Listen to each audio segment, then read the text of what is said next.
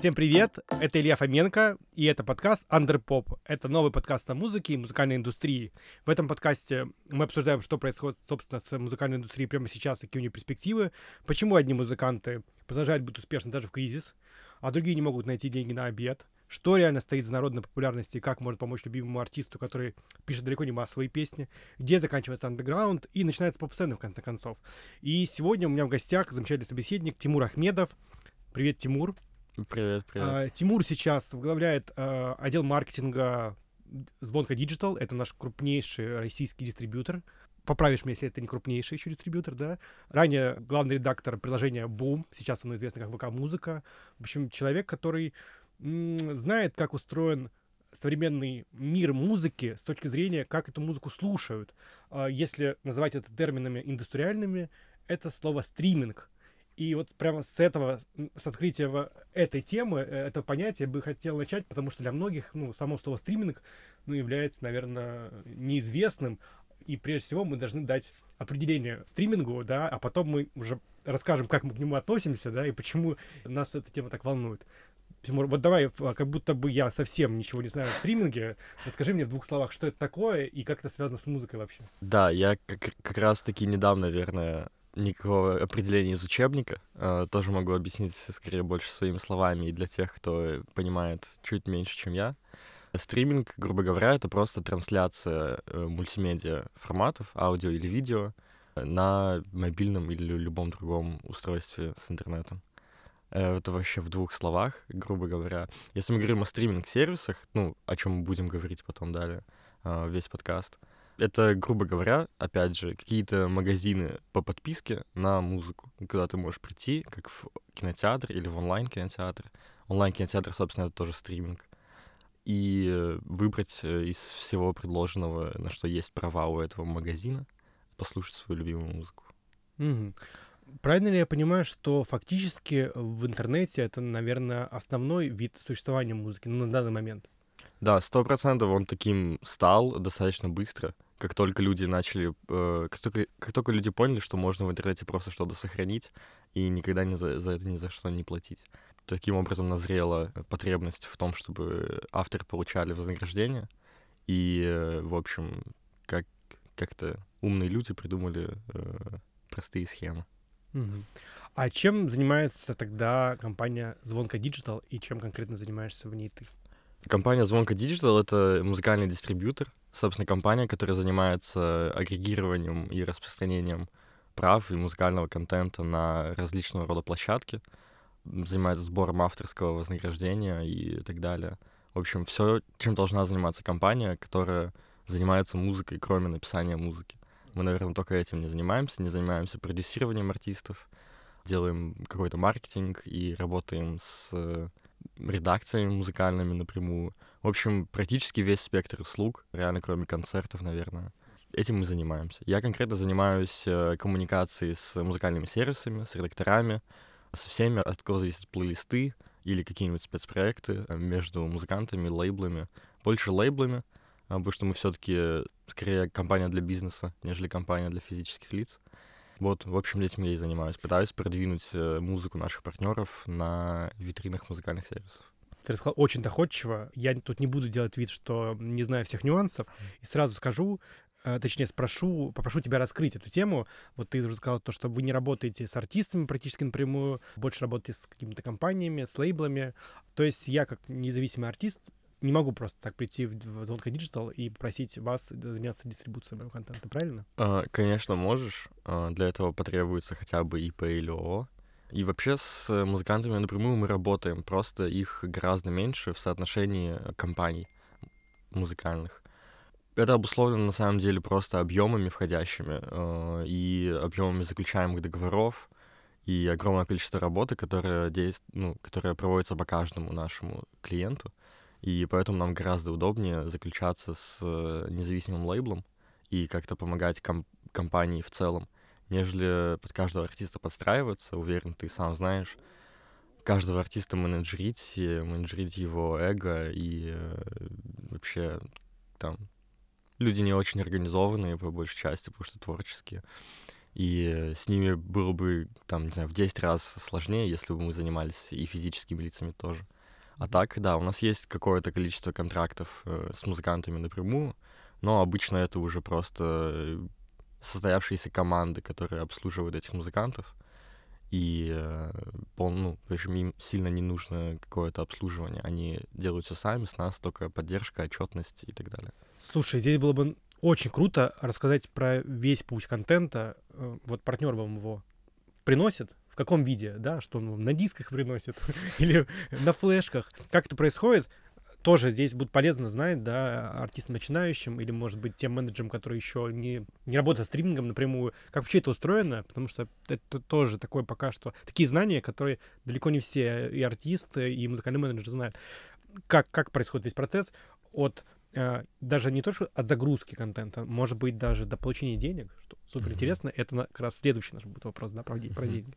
Процесс дистрибуции музыки немного сложнее, чем просто загрузка музыки в интернет, в ФК или в YouTube или в SoundCloud. Мы как-то старались э, в нашем вот новом ребрендинге, который в этом году случился, запустился и новый личный кабинет, и в котором мы постарались как раз максимально упростить э, доставку музыки от наших партнеров до площадок.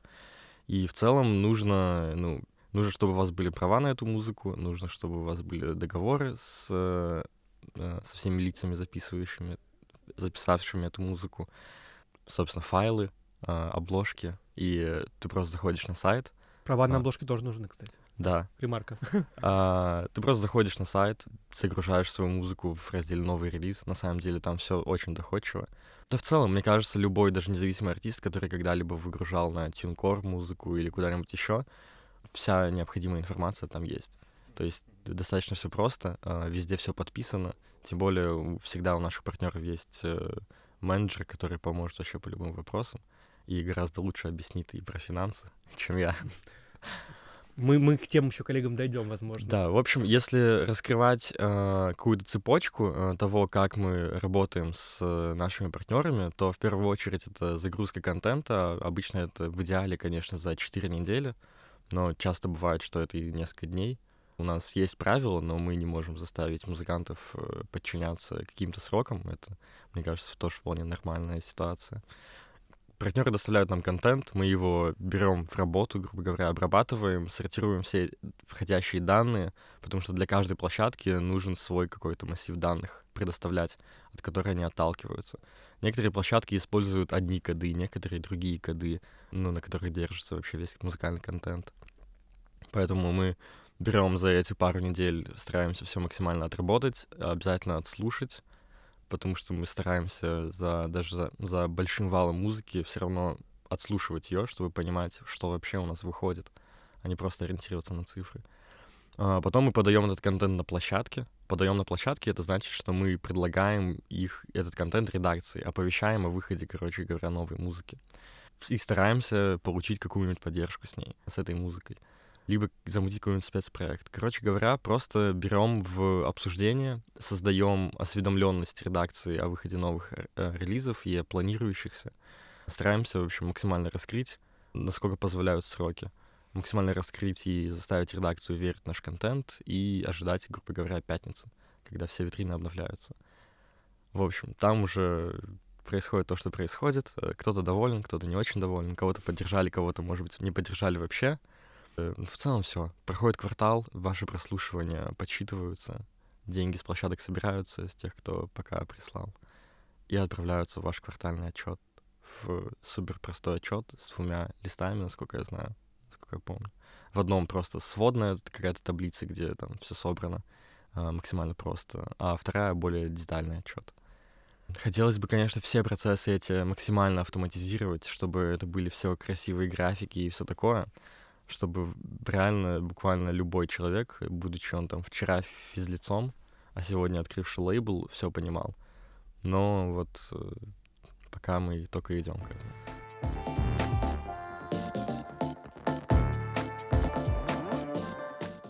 Ты очень прозрачно все описал. Я, как человек с опытом, могу подтвердить, что все именно так, как ты описываешь. Единственное, хочу сейчас, конечно, уточнить про ситуацию с иностранными площадками. Может быть, какие-то апдейты по нашим площадкам локальным. Все-таки какие-то вещи поменялись, э, ну, что я знаю, да, Spotify, э, нет редакции теперь Spotify, у Apple тоже нет редакции, но при этом Apple Music все-таки продолжает э, работать в России, нет у меня новостей про YouTube Music, ну, расскажи вообще кратко, как поменялась ситуация за этот год, наверное, да, что происходит в целом вот именно с площадками, где э, слушатель уже может услышать эту музыку, собственно. Да, вопрос, к сожалению, до сих пор очень наболевший, потому что некоторые площадки продолжают отваливаться в том или ином виде.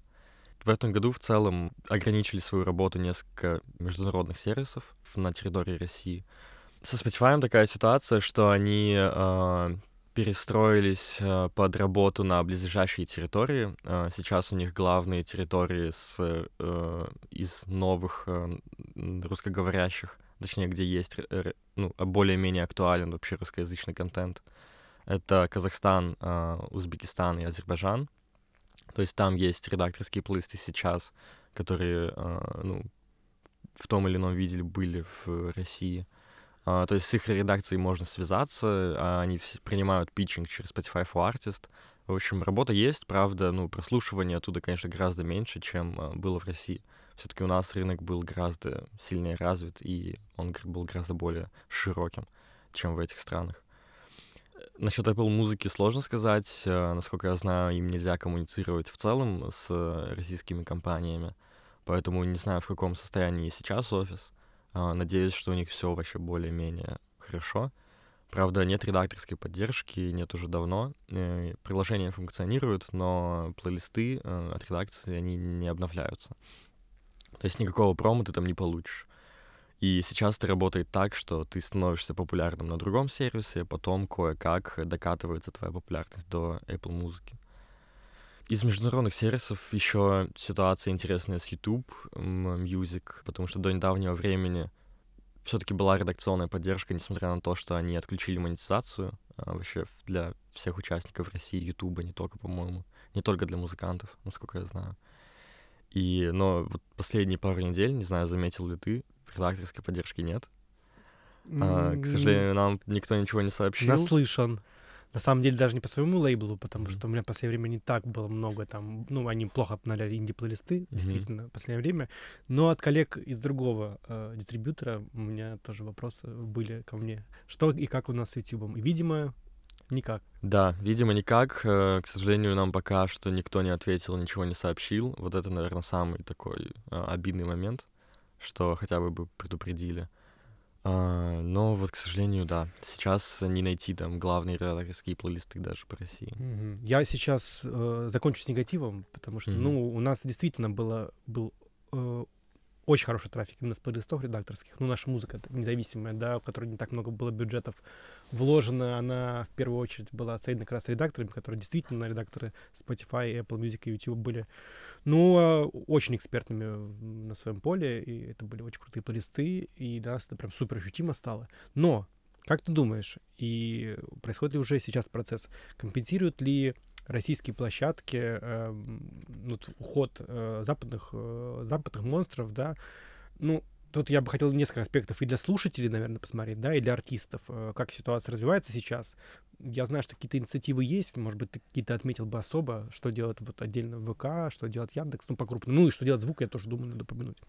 А, конечно, конечно, э, э, локальные сервисы очень сильно выросли э, за неимением возможности подключить любой другой практически.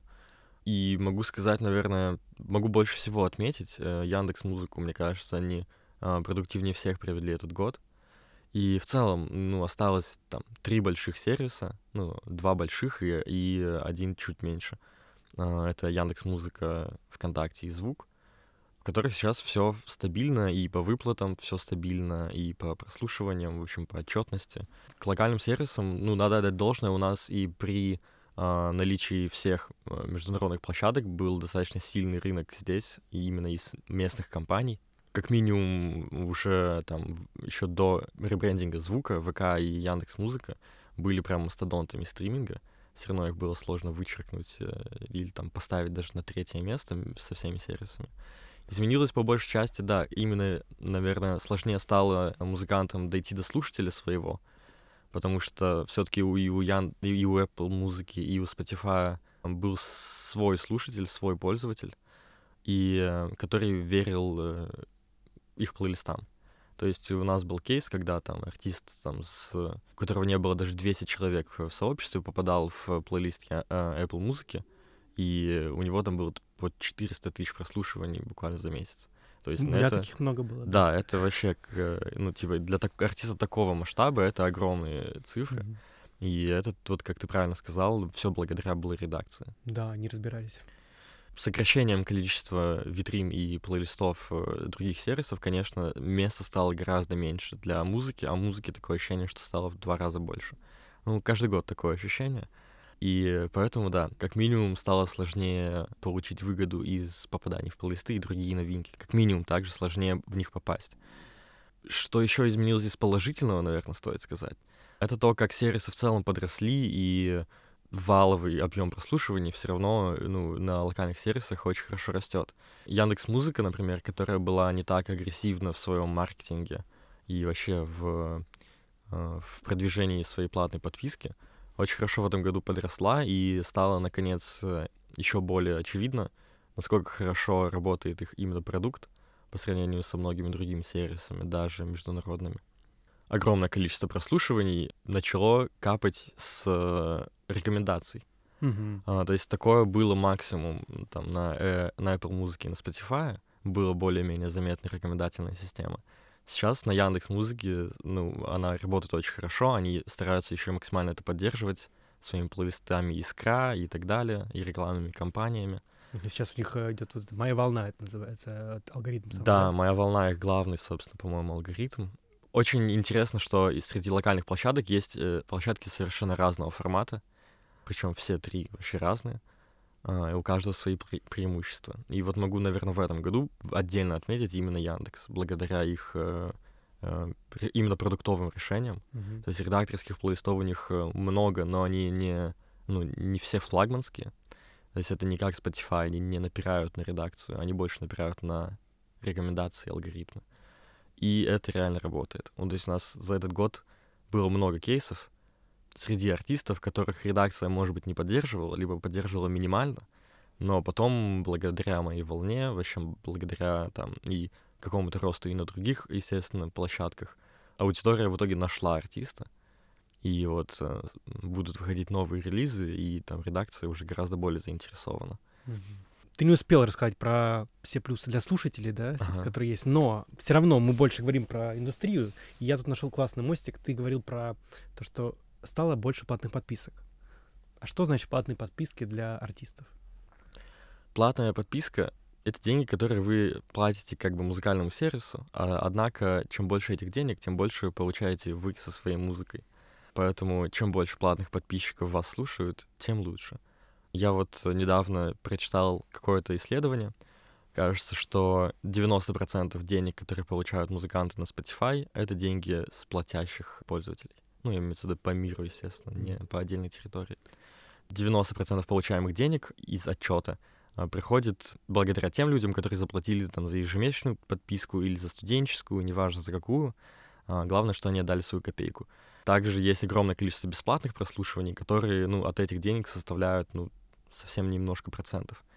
Поэтому, э, если спрашивать, э, почему это важно или зачем вообще это нужно, чем больше денег у сервиса, тем больше денег у музыкантов. Пока что это работает так. А может ли артист вообще зарабатывать на стриминге? На одном или, может быть, хотя бы это какая-то часть его доходов является? В большинстве случаев, конечно, это является только частью доходов. Нужно быть реально популярным в стриминге, чтобы прям обеспечивать себе жизнь, особенно если ты артист из Москвы. По большей части, к сожалению, концерты, наверное, сейчас наиболее э, прибыльная, э, точнее, единственная, э, грубо говоря, вещь, с которой музыкант, отправившись в тур, может себе обеспечить там следующий год жизни. В стриминг все-таки у нас не столько платящих пользователей стриминга, чтобы обеспечивать безбедную жизнь нашим музыкантам на квартальных отчетах. Однако долгая работа упорно обычно ведет к тому, что со стримингом все хорошо у артиста. Поэтому многие из тех, кто уже в чарты, может, не попадает, они спокойно могут сидеть со своей аудиторией там до следующего тура, записывать альбом и э, ну, не чувствовать себя совсем уж обделенными. К сожалению, из-за, опять же, ухода площадок а, отвалился большой пласт денег с зарубежных сервисов, у которых, конечно, платных подписчиков на порядок больше. Но, не знаю, локальные сервисы, как я сказал, тоже очень сильно развиты, и с ними, по крайней мере, нет проблем по выплатам никаких.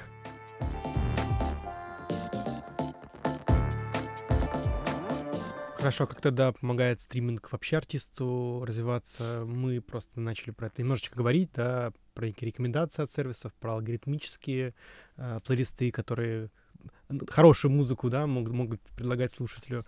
Может являться стриминг вообще инструментом для артиста? И какие основные, что нужно для этого делать, чтобы действительно э, от стриминга получать, ну, не только какие-то деньги, да, для кого-то минимальные, но и вообще полноценный профит для своей музыкальной карьеры? А, конечно, нужно. Да вообще, в целом, стриминг, наверное, сейчас это э, входная точка, самая главная для музыки, потому что если когда-то это было радио или там, допустим, телевидение, то сейчас музыки гораздо больше неформатной, и в целом каждый второй человек сейчас может стать артистом и загрузить музыку на стриминговые платформы. И благодаря либо алгоритмам, либо чему угодно, сарафанному радио, пиару, в конечном счете эти люди придут слушать э, музыканта на стриминговые сервисы. Поэтому, ну, тут сложно недооценить их э, роль. Самое, наверное, главное, да, это э, просто осведомленность и поиск аудитории, потому что сейчас, когда у нас есть из больших открытых соцсетей, э, доступных с рекламным кабинетом, это, грубо говоря, там только ВКонтакте, а, где ты можешь найти аудиторию, там, заплатив за это деньги, то в стриминге ты можешь э, как, как минимум конвертировать э, свою популярность в количество ежемесячных слушателей. Так можно и прогнозировать. Многие сервисы дают информацию по городам, точкам воспроизведения, то есть можно гораздо лучше узнать своего слушателя как минимум. То есть если это использовать не только как инструмент распространения музыки, но и инструмент аналитики, то тут открывается на самом деле много вообще нюансов, э, которые не лежат на поверхности. И поэтому вообще каждому музыканту советую в первую очередь самому разобраться, как все работает. Э, Мы тебя для этого и позвали, чтобы они ага. начинали разбираться в этом. Тогда вообще элементарный совет. Э, просто откройте себе кабинеты в Spotify for Artists, там Apple Music for Artists и так далее хотя бы просто посмотрите э, на э, вашу музыку изнутри. Это, Я бы кажется... акту- актуализировал все-таки эту историю. Mm-hmm. Все-таки, наверное, ВК-студио. ВК-студио, разумеется, а, и Звук-студио. Э, Звук-студио, и у Яндекса сейчас появится возможность получать данные в ближайшее время через BandLink. Э, ура! Mm-hmm, я а, слышал. Потому что все-таки на Spotify for Artists, как, как, ар, как артист, скажу mm-hmm. тебе, сейчас сложно получить доступы, и в Apple Music for Artists тоже, к сожалению. Да, слава богу, российские компании сейчас работают над этими решениями. И, кстати, хорошая, на самом деле, информация в ВК-студио действительно видно, как твой контент распространяется, как работают плейлисты, откуда слушают тебя, а, в смысле, где находят твою музыку и где, где ее слушают. Это очень круто и вдохновляет и позволяет какие-то стратегии вообще придумать вокруг всего этого. Э, да, вообще ВК Studio все еще в стадии беты, насколько я знаю. Тем не менее, она дает кучу данных, которые очень полезны. И которые, ну, грубо говоря, раньше а, артист бы не видел, если бы не заходил в рекламный кабинет. А огромное количество артистов это вообще не нужно. Поэтому заглянуть вообще, увидеть, э, где тебя слушают, мне кажется, это крайне ценно. А, потому что ты можешь думать, что тебя слушают в Москве, а тебя могут слушать в Нью-Йорке вообще. И, ну, в ВК ты это не увидишь, наверное, но а, в целом а, для, опять же, аналитики, планирования, вообще понимания своего места в, э, на этом рынке, вообще в этой индустрии, не буду говорить на этом рынке, в этой индустрии очень полезно.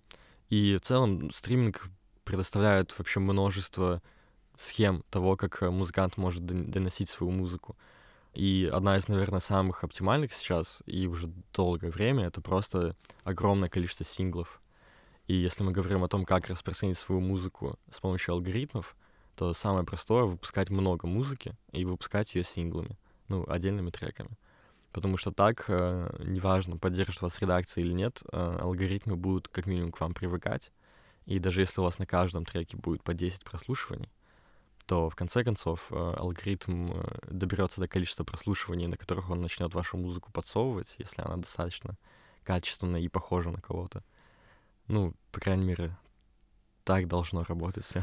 Тимур, ну немножко крамольная мысль, конечно. Сейчас все просто побегут выпускать по синглу в неделю, и, и, и что будет.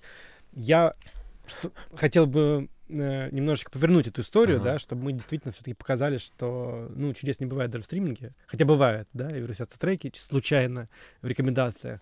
Но, может быть, какой-то кейс, когда какие-то кейсы а, обсудим, когда артист вот действительно что-то сделал в стриминге, там, не знаю, правильно загрузил, подал информацию, появился где-то на обложке, и через какое-то время, может быть, он стал уже популярным, и, собственно, не только стриминг, да, как инструмент стал для него возможным. Есть такие истории у тебя на поверхности?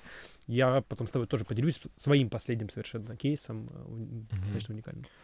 Uh, слушай, мне на самом деле сложно вспомнить в нашей индустрии uh, какой-то кейс, который бы создал артиста из благодаря стримингу. Uh, то есть это такая история, любимая история вообще, мне кажется, всех э, музыкантов, а, про плейлисты Spotify. И вообще в целом Spotify такой маркетинг, который напирает на важность их редакции для музыки. Mm-hmm. Тем не менее, мне кажется, у нас все-таки пока что, по крайней мере, на моем, на моей памяти, я не помню, не припомню кейсов, которые бы благодаря попаданию на обложку или куда-нибудь давали бы артисту такой буст. Uh, то есть, скорее, пока что редакторская наша поддержка uh, в России, на нашем рынке, а, она не настолько сильна. То есть не столько пользователей плейлистов у нас.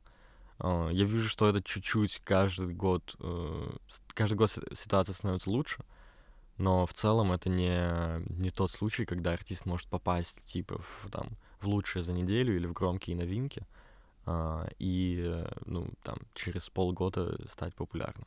Скорее, это имеет накопительный эффект, по моему опыту чем просто ты больше и дольше делаешь все правильно и стараешься каждому синглу, даже выпускаемому, хоть ты их 10 выпускаешь, как-то хотя бы все это спланировать, поддержать после выхода.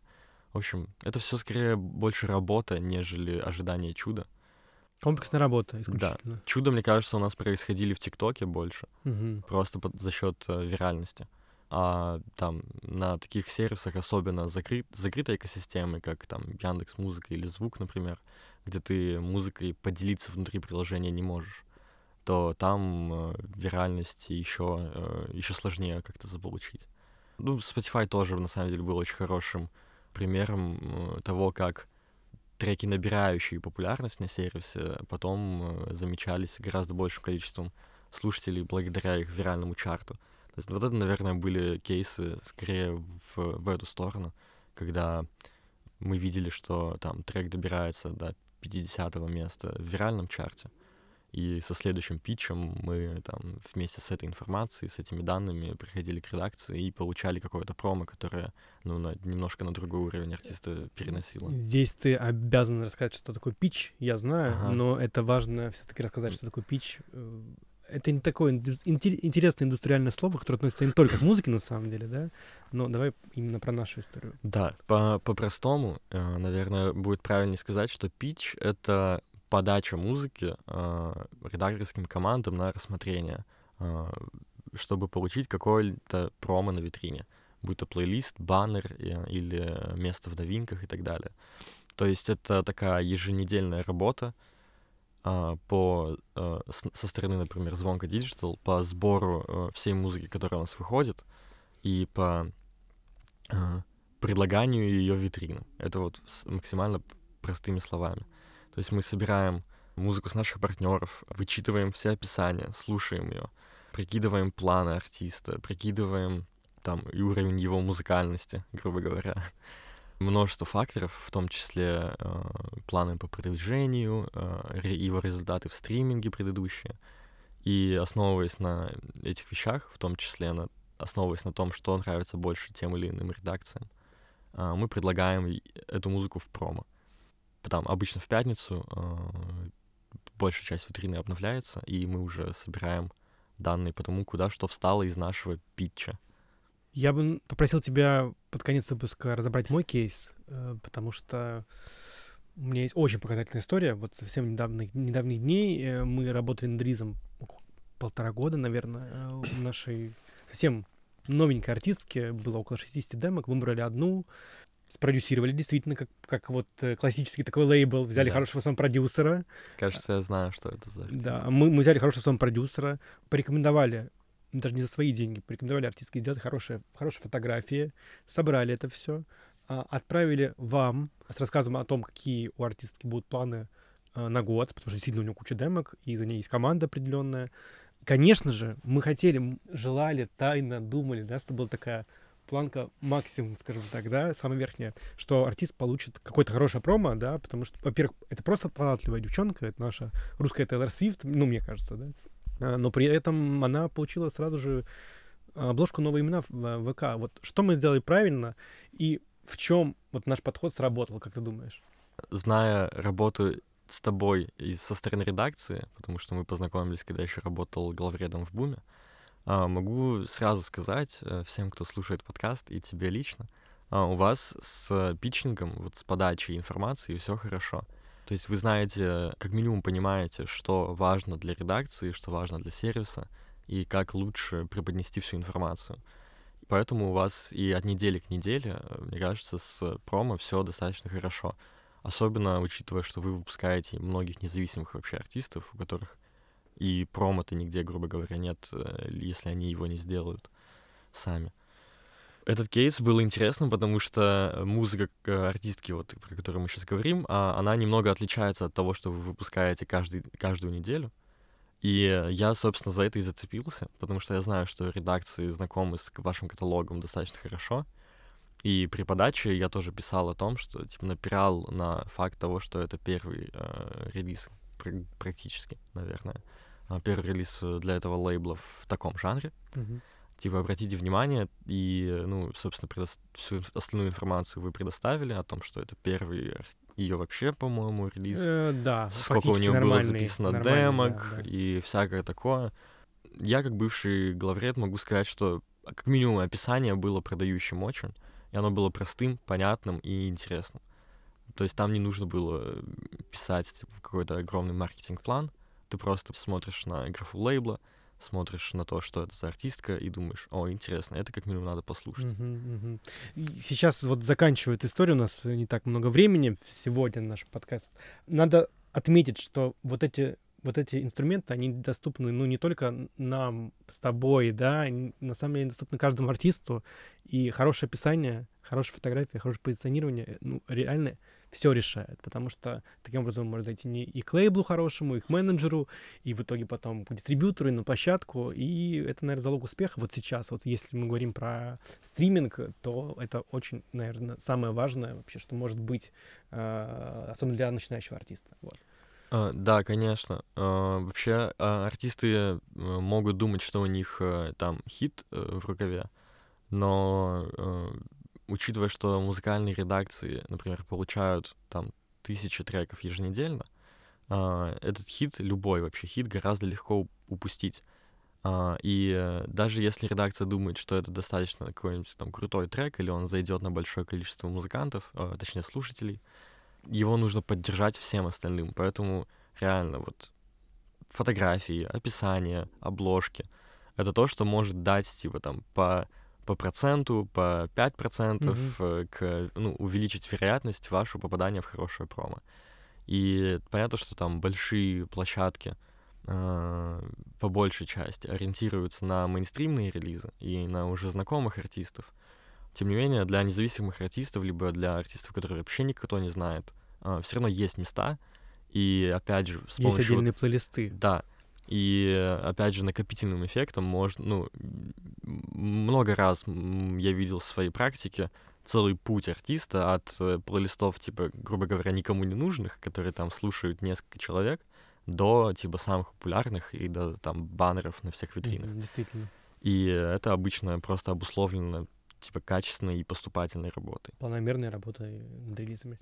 Целиком полностью с тобой соглашусь. Э, Сегодня мы совсем немножечко погрузились в мир стриминга. Я думаю, что эта базовая информация будет полезна и начинающим артистам, и тем, кто хочет вообще для себя обновить информацию про то, как работают эти процессы. Спасибо большое, Тимур. Это был подкаст Андерпоп. С вами был Илья Фоменко. Услышимся в новых выпусках подкаста Андерпоп. Спасибо большое. Спасибо, Тимур. Да, спасибо. Вообще, э, можно было бы э, как-нибудь другой раз еще забраться и, например, отдельно тему питчинга рассмотреть, потому что там можно говорить очень много. Сто процентов. А отдельно это, я думаю, что это только первое у нас такой первый заход. Отлично. Спасибо тебе еще раз.